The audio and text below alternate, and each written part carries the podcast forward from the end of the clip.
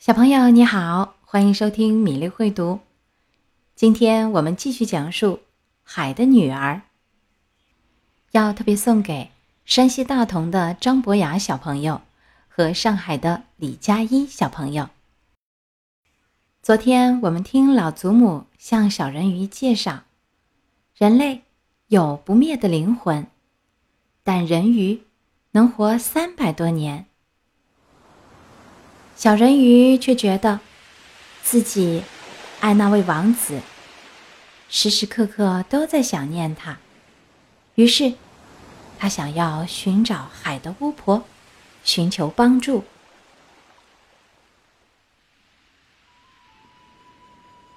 小人鱼走出了花园，向一个掀起泡沫的漩涡走去。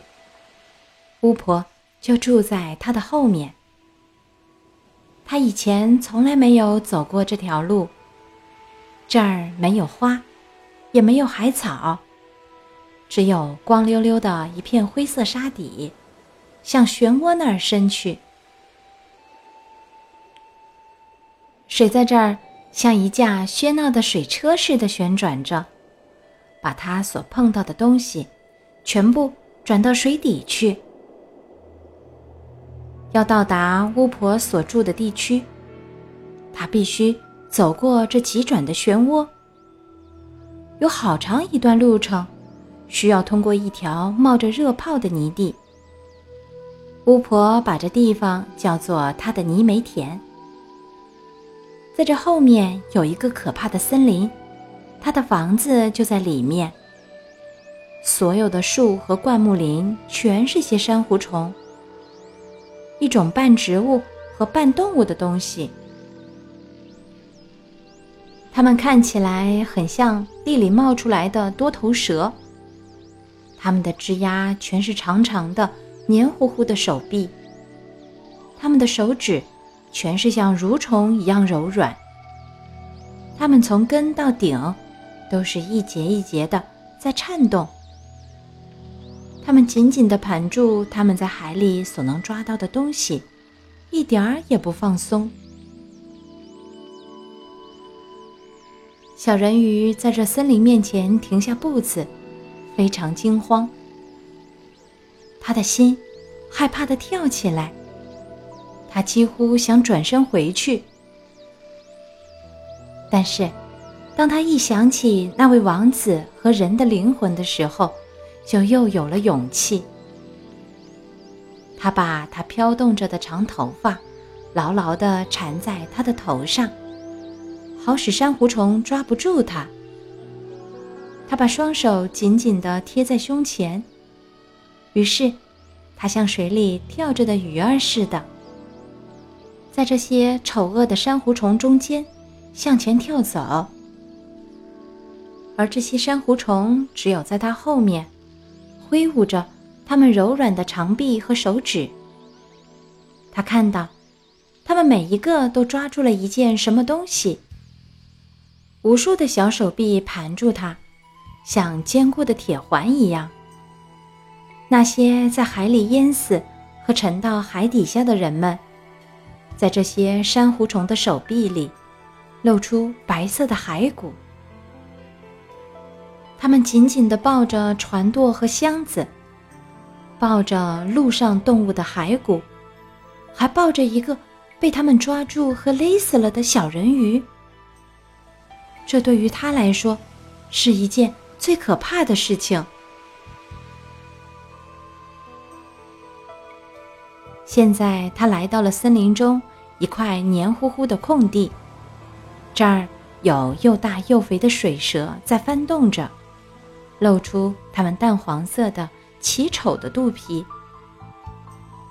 在这块地中央，有一幢用死人的白骨砌成的房子。海的巫婆就坐在这儿，用她的嘴喂一只癞蛤蟆，正如我们人用糖喂一只小金丝雀一样。她把那些奇丑的、肥胖的水蛇。叫做他的小鸡，同时让他们在他肥大的、松软的胸口上爬来爬去。海的巫婆说：“我知道你是来求什么的，你是一个傻东西。不过，我美丽的公主，我还是会让你达到你的目的，因为这件事将给你一个悲惨的结局。你想要去掉你的鱼尾，生出两根支柱。”好叫你像人类一样能够行路。你想要叫那个王子爱上你，使你能得到他，因而也得到一个不灭的灵魂。这时，巫婆便可憎的大笑了一通。癞蛤蟆和水蛇都滚到地上来，在周围爬来爬去。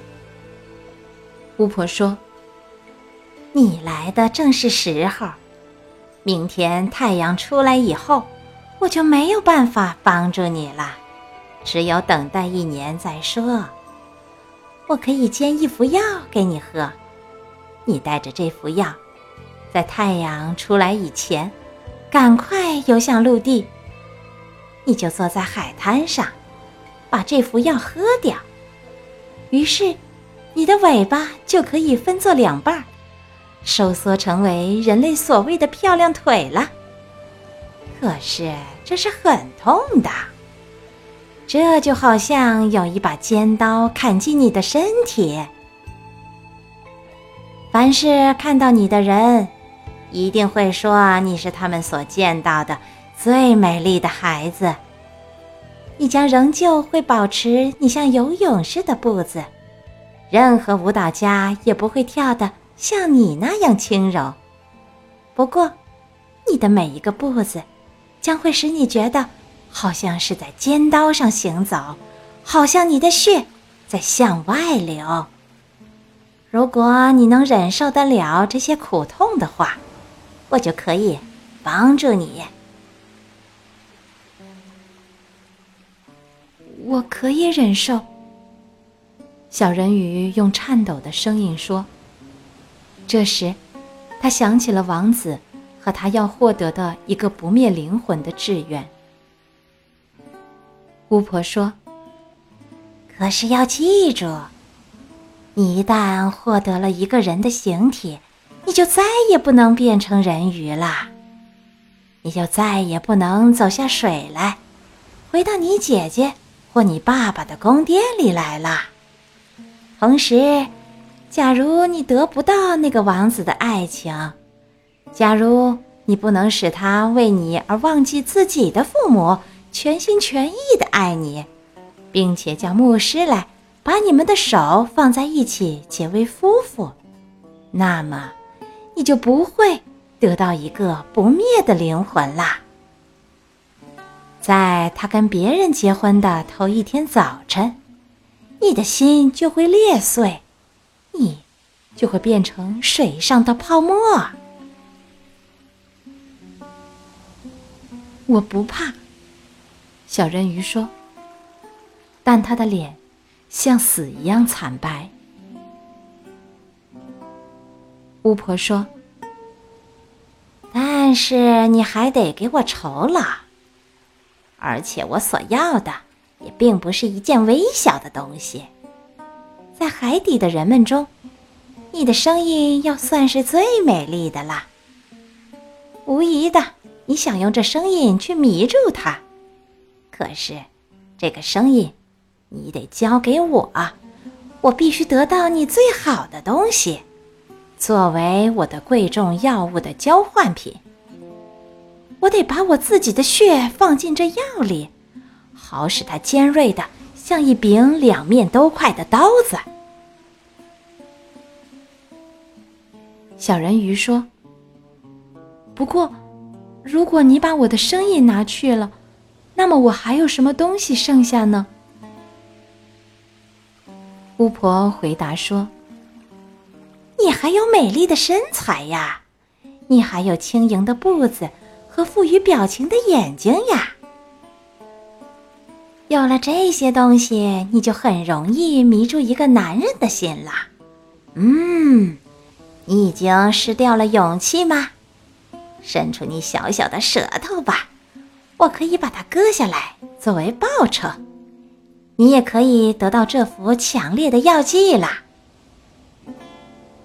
小人鱼说：“就这样办吧。”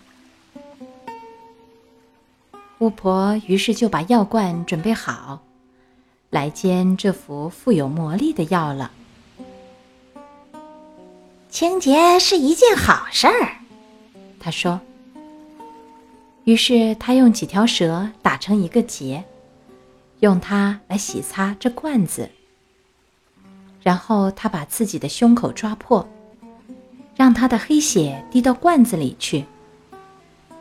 药的蒸汽奇形怪状地升到空中，看起来是怪怕人的。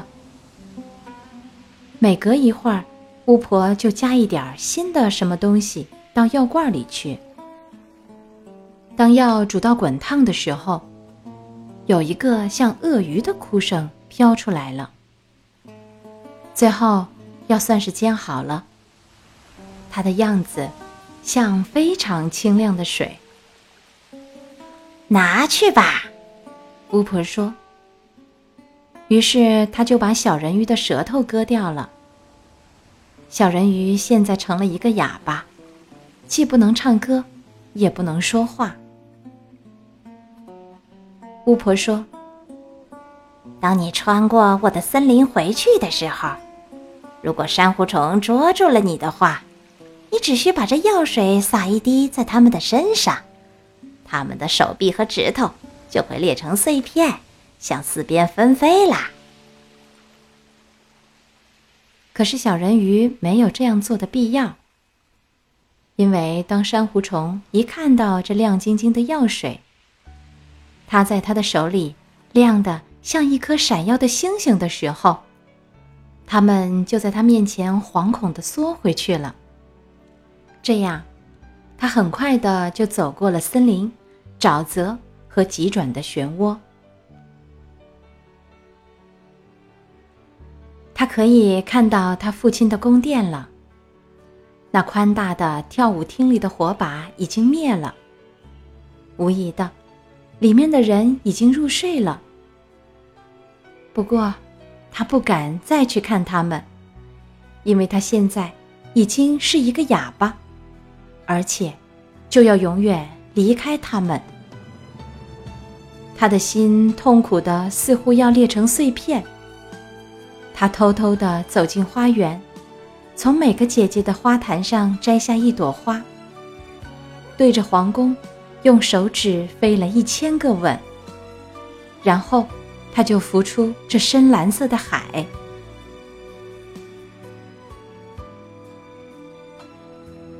当他看到那王子的宫殿的时候，太阳还没有升起来。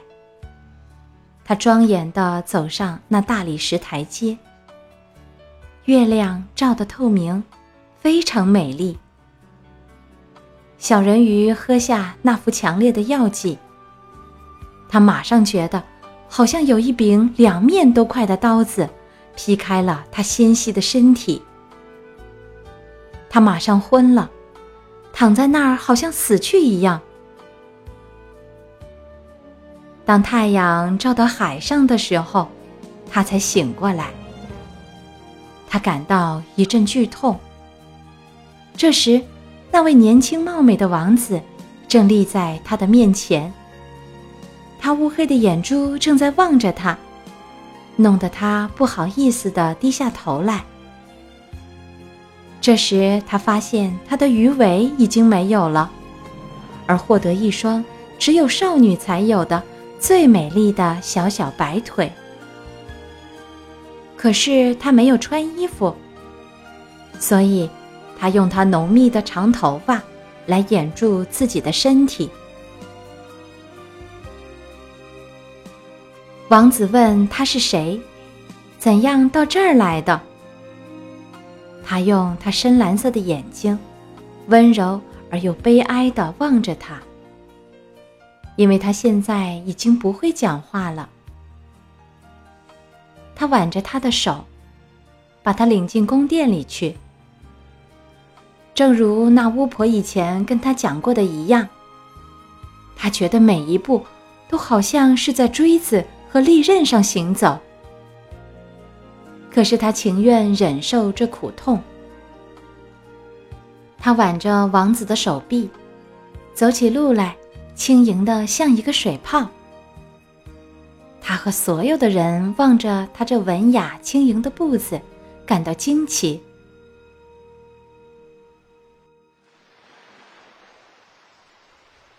今天安徒生童话《海的女儿》第四部分就到这里。小人鱼穿过了可怕的森林，和海的巫婆用美妙的声音交换了一份药剂，终于来到了王子的宫殿旁边。接下来会发生什么样的故事呢？欢迎明天的米粒会读，我们继续收听。